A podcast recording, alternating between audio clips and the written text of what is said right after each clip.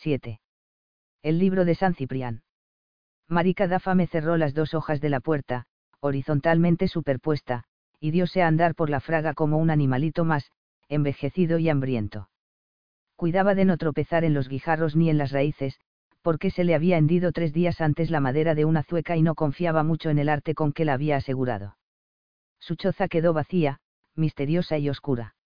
En el lar, las ascuas inútiles hacían más rojizo el suelo de tierra apisonada, y hasta que un grillo se decidió a salir, recorriendo pensativamente la estancia, bien estirado el chaqué de sus alas, con todo el aspecto de un banquero embrujado, no hubo en la morada de la viuda nada vivo más que un hilo de humo que brotaba de un tizón. Subía la columnita, recta primero y ondulada después, desde el centro mismo del hogar, tan bella y tan solemne que podría esperarse que fuera ese humo de los encantamientos que de pronto se ensancha y adquiere forma y parece un ser milagroso que salta al suelo graciosamente desde su inaprehensible pedestal azulado. Del humo del hogar suelen salir los buenos espíritus que se ofrecen a reparar infortunios, porque desde el hogar se oyen las palabras adoloridas y se ven muy de cerca los rostros fatigados y los ojos sin esperanza. Pero el lar de Marica da fame nunca escondió ni al más modesto de los duendes. Subía el hilo de humo, y si se abría después y se ensanchaba, era para buscar una chimenea que no había existido jamás. Entonces se deslizaba entre las tejas y se perdía, casi invisible ya en la luz del día. El tallo de humo seguía en la penumbra erguido como un índice simbólico. Silencio, parecía decir. Esta es la casita donde vive el silencio de la fraga. Lo cuida esa mujer que no habla nunca y que está horas enteras mirando al fuego. Hace tres días que no se oye ese áspero crujido del manojo de coles cuando las corta el cuchillo para el caldo, ni el golpe de las patatas partidas en trozos sobre la cazuela, hace tres días que el pote de tres pies no cabalga sobre las llamas, gruñendo bonachonamente, todo barriga, mientras el agua que hierve ensaya diabluras y le levanta la tapa y rebosa y gotea dando bufidos en las ascuas. Ese es el hogar del silencio. Aquí está él ahora, haciendo su llantar ved cómo moja en la salta de la humedad rebanadas de sombra. Chist, callad, callémonos. Marica ya casi no pensaba en sus planes. Iba entre los robles de troncos vestidos de líquenes y los castaños cargados de los erizos de sus frutos, verdes aún, pero no se fijaba en el paisaje y quizá no se había fijado en él nunca. Otras veces, cuando el hambre era larga, marchaba también, sin preparar palabras, a la casa de Juanita Arruayo, donde servía su hija Pilara y en la que, si se llegaba a la hora de comer, no se negaba a nadie una taza de la espesa sopa de legumbres cuyo sabor delataba que había entrado en la olla un trozo de cerdo. A primeros de mes Marica aparecía a recoger las cinco pesetas que ganaba la pequeñuela, luego, muy de tarde en tarde, no faltaban pretextos para una visita, y entonces, sentada en la baldosa que servía de escalón ante la puerta, con el cuenco en la mano, mientras soplaba el hirviente caldo en la cuchara de madera, comentaba con Juanita Arruayo las cosechas y los precios, o la ayudaba a amonestar a la criadita. Esta, condenada hija mía. No sé a quién salió. Y el ama. No puedo con ella. No puedo con ella. ¿Y la madre? He de darle yo. ¿Por qué no obedeces a la señora Juanita? Y los doce años de Pilara, con la cabeza baja y las greñas caídas sobre la carita sucia, se sentían culpables sin saber de qué. Al salir del bosque se encontraba enseguida la casa del arruayo, era cómoda, sino grande, y desde la muerte del marido, el primer piso se utilizaba tan solo para almacén.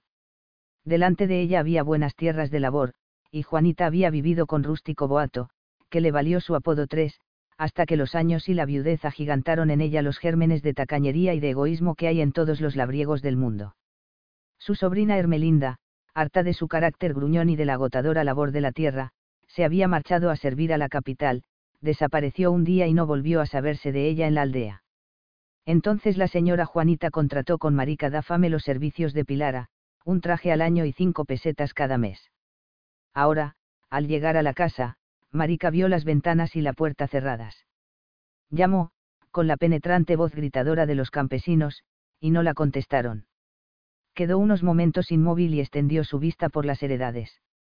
El cielo se había puesto en aquella tarde de septiembre una túnica de grises claros, todos los grises claros, los de mayor magnificencia, mostrábanse intercalados sin soluciones de continuidad en la amplia extensión, el gris plata, el gris perla, el gris del ópalo, el gris de la corteza de los álamos, el gris de las leves plumas del pecho de las palomas.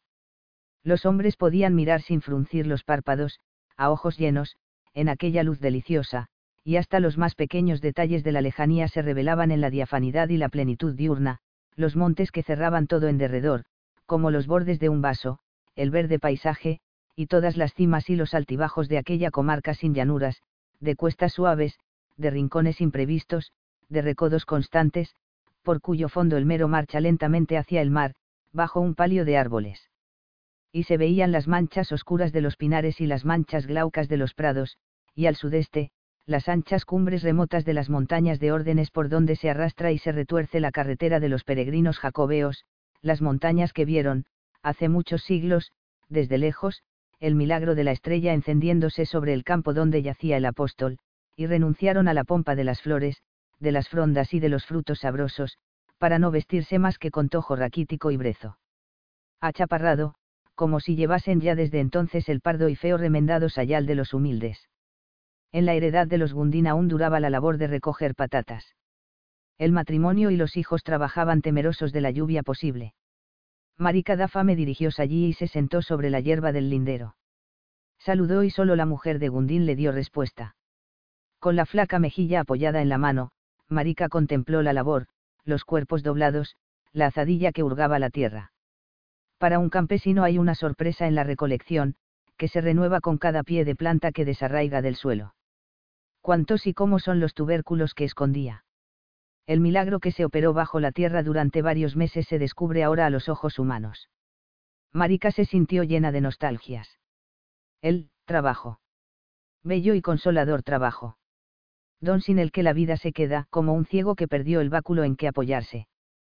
Trabajo campesino cuyo pozo es la canción y el sueño sin pesadillas, y el que vigila más directamente Dios nuestro Señor desde lo alto de un cielo que parece inevitable porque ningún techo lo oculta ni se interpone entre él y el que trabaja, y donde el orgullo no se atreve a achacarse totalmente el éxito, porque hay un poder incoercible que enciende el sol o lo apaga, que vierte la lluvia o la deniega, que manda el ruidoso granizo o la silenciosa helada, o que gozosamente concede en las espigas y en los frutales el ciento por uno de la promesa bíblica.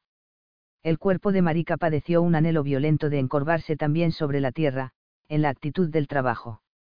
Comprendió que encorvada, con el sacho cuatro en la mano, se notaría más descansada y a gusto que en su reposo, y que era esa la posición natural del cuerpo y todas las demás artificiales y dolorosas. Habló. ¿Queréis que os ayude? Los Gundín callaron. Ella palpitó de esperanza, porque, si accedían, sin duda le harían el regalo de algunas patatas. Volvió a brindarse. ¿Quieres que os ayude, mujer? La de Gundín rehusó, sin interrumpir su faena, clavadas las rojas piernas en los terrones. Para lo que falta. Pero aún faltaba mucho y Marica lo observaba con amargura. La resignación de su hambre se hizo más sombría. Un día llegará, pensó, en que tenga que ir a pedir por los caminos.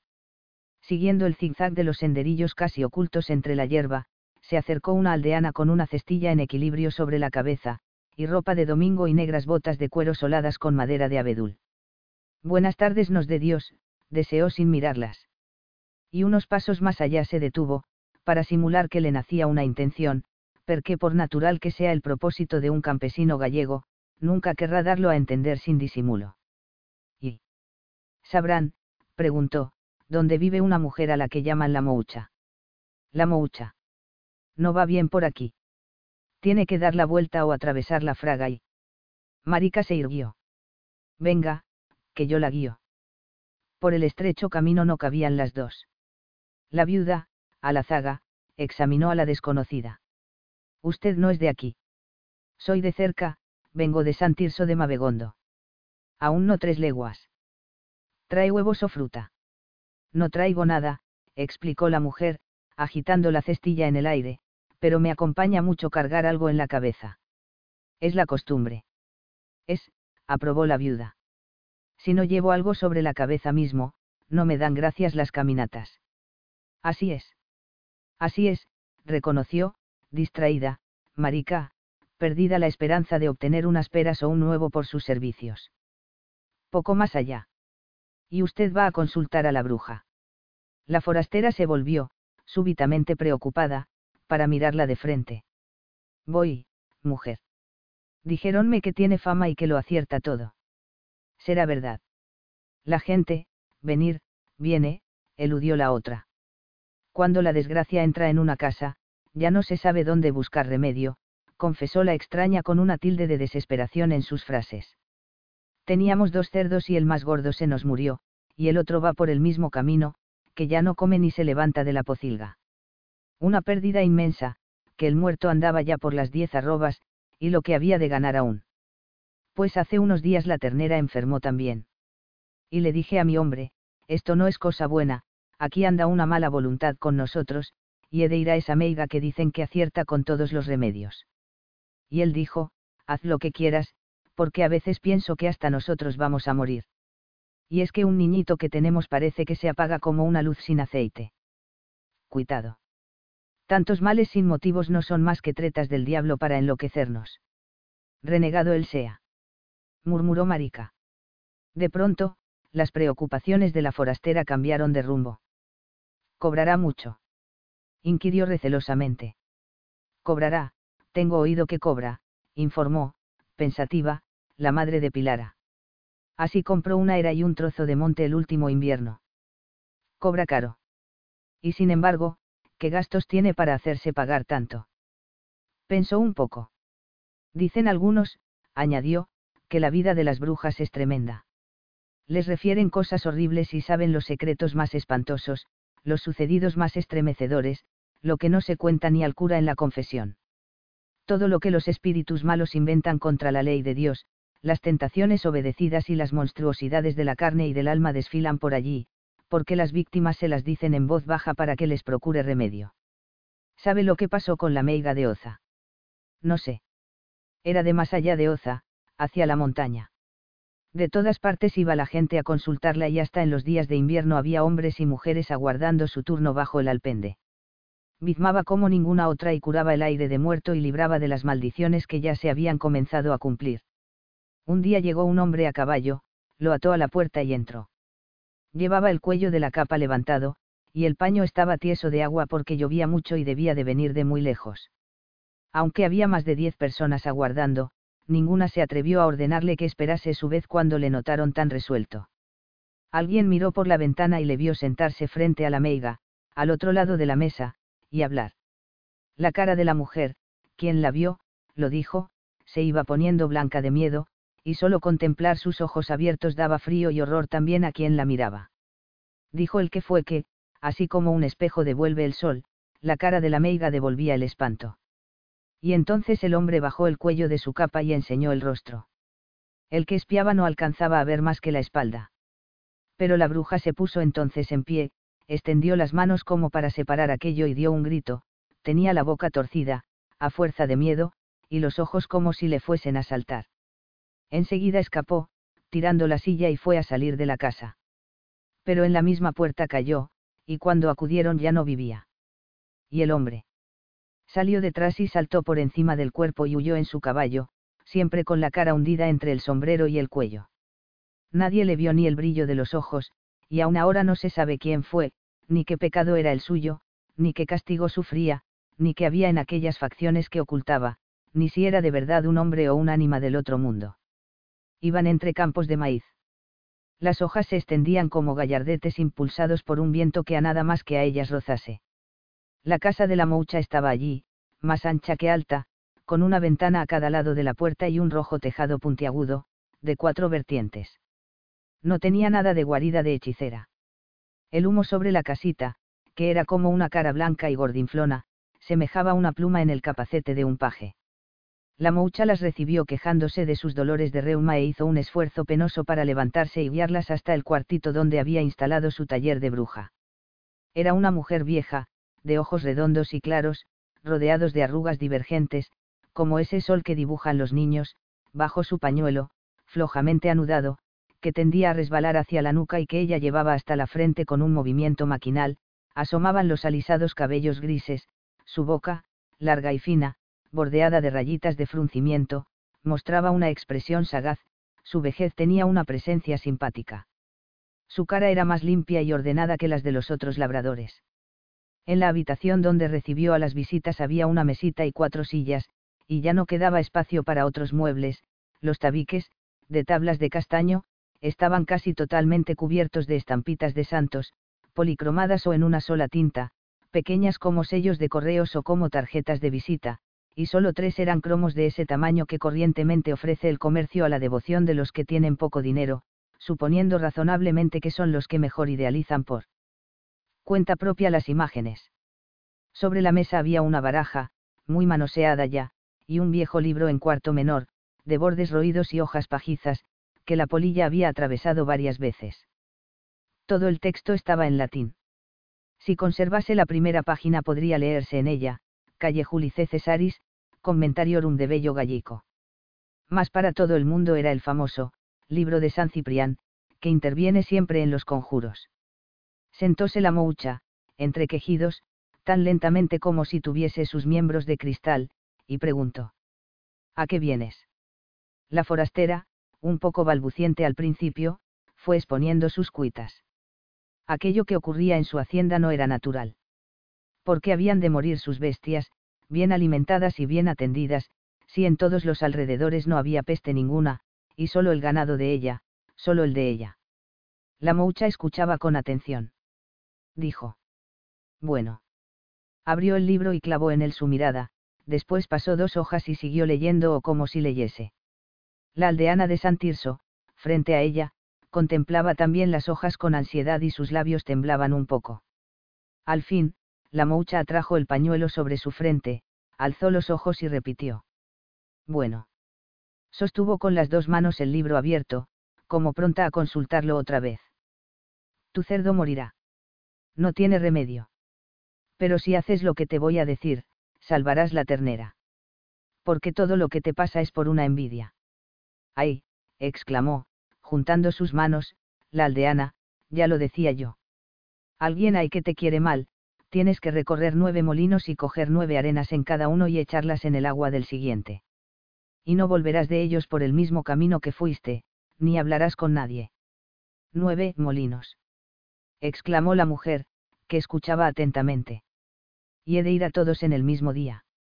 Sería mejor, pero puedes hacerlo aunque sea en nueve viajes. Y cuando estés en eso, te saldrá al encuentro alguien, hombre o mujer, conocido tuyo, y te preguntará a dónde vas y cuál es el motivo de tus paseos. Y tú tampoco le contestarás, porque si no todo estará perdido. Pero sabrás desde entonces que aquella persona es la que te envidia y la que hizo el ojo entonces quemarás las cerdas del rabo de tu puerco y arrojarás las cenizas en la era de esa persona a las doce de la noche, cuando no haya luna. La aldeana se hizo repetir las instrucciones. ¿Acaso mi hijo, sospechó después, esté también ameigado? Ni toma el pecho ni deja de llorar. Yo te daré un, escrito, y se lo coses a la ropa. Salió y volvió a entrar con una bolsita de tela apenas de media pulgada, en cuyo interior iba el arbitrario amuleto. Si la abres, advirtió, perderá su eficacia y acaso te traerá mal. Y de pronto, como si se le ocurriese una sospecha importante. ¿Y tú duermes mientras amamantas a tu hijo? No, señora, respondió la de Santirso, sorprendida. ¿Por qué? Por nada, mujer, por nada. Acordábame ahora de un caso que. Y muchas veces sucede lo mismo. Figúrate que una vecina de Santa Marta de Babio, que era como nosotras tres juntas, fuerte y joven, que daba gloria verla, tenía también un hijito que iba quedándose como una miñoca cinco, fuera el alma. Y nadie sabía lo que era. Y lo llevaron al médico, y el médico dijo que no tenía más que debilidad. Sin embargo, la madre disponía de leche para alimentar dos críos como aquel. Y el angelito, a peor y a peor, que ya no tenía más que la piel y el esqueletiño, infeliz. Y ocurría que la madre, siempre que le daba el pecho, sentía un sopor, así, un cansancio y se quedaba dormida. No le extrañaba, porque suponía que era la fatiga de su labor, que bien puede decirse que vale como la de dos hombres. Hasta que un día se lo contó a su marido, y el marido vino a verme y yo le dije, vuelve a tu casa y escóndete y vigila a tu mujer cuando ella vaya a darle el pecho a la criatura. Y llamó a su cuñado y se ocultaron, sin decir nada a la mujer, y ella sacó el pecho y se quedó dormida, como siempre. Entonces, hijas mías, vieron entrar por un agujero que había debajo de la artesa, Una serpiente que fue subiendo, subiendo, y cogió el pezón y se puso a chupar la leche tan suavemente, que la mujer no sentía nada, y para que el chico no llorase, criaturiña de Dios, le metía el extremo de la cola en la boca. Calle, calle. Pidió estremecida la aldeana, apretando instintivamente los brazos contra, sus senos maternales. También le sucedió lo mismo a una vaca, intervino Marica. Las serpientes tienen locura por la leche y se dice que saben mamar tan dulcemente como un recién nacido. Selló el cuento de una vaca. Estos no son cuentos, reprendió la moucha, y Marica se calló, cohibida. Pues tengo oído decir a mis padres, informó después de un silencio, que esta nunca fue tierra que diese esa clase de bichos, hasta que un día pasó una bruja por la aldea y se detuvo a dormir bajo los árboles de la fraga. Al amanecer se lavó y se peinó en el agua que había en el hueco de una roca. En el agua quedaron siete pelos y fueron engordando y creciendo, y a los siete días salieron siete serpientes, que después se multiplicaron por el país. ¿Será cierto? La pregunta iba dirigida a la moucha, que fingió no oírla. La aldeana de Mabegondo se levantó. ¿Cuánto he de darle? Un duro. Y otro por el escrito. La mujer alzó la falda y buscó en la faltriquera que llevaba bajo ella, atada a la cintura. Una tras otra, con ademán de morado, puso dos monedas de cinco pesetas sobre la mesa. Marica las miró, cruzando las manos, y exclamó, sin contenerse, con voz afligida. Dos duriños, Dios mío, ay, dos duriños.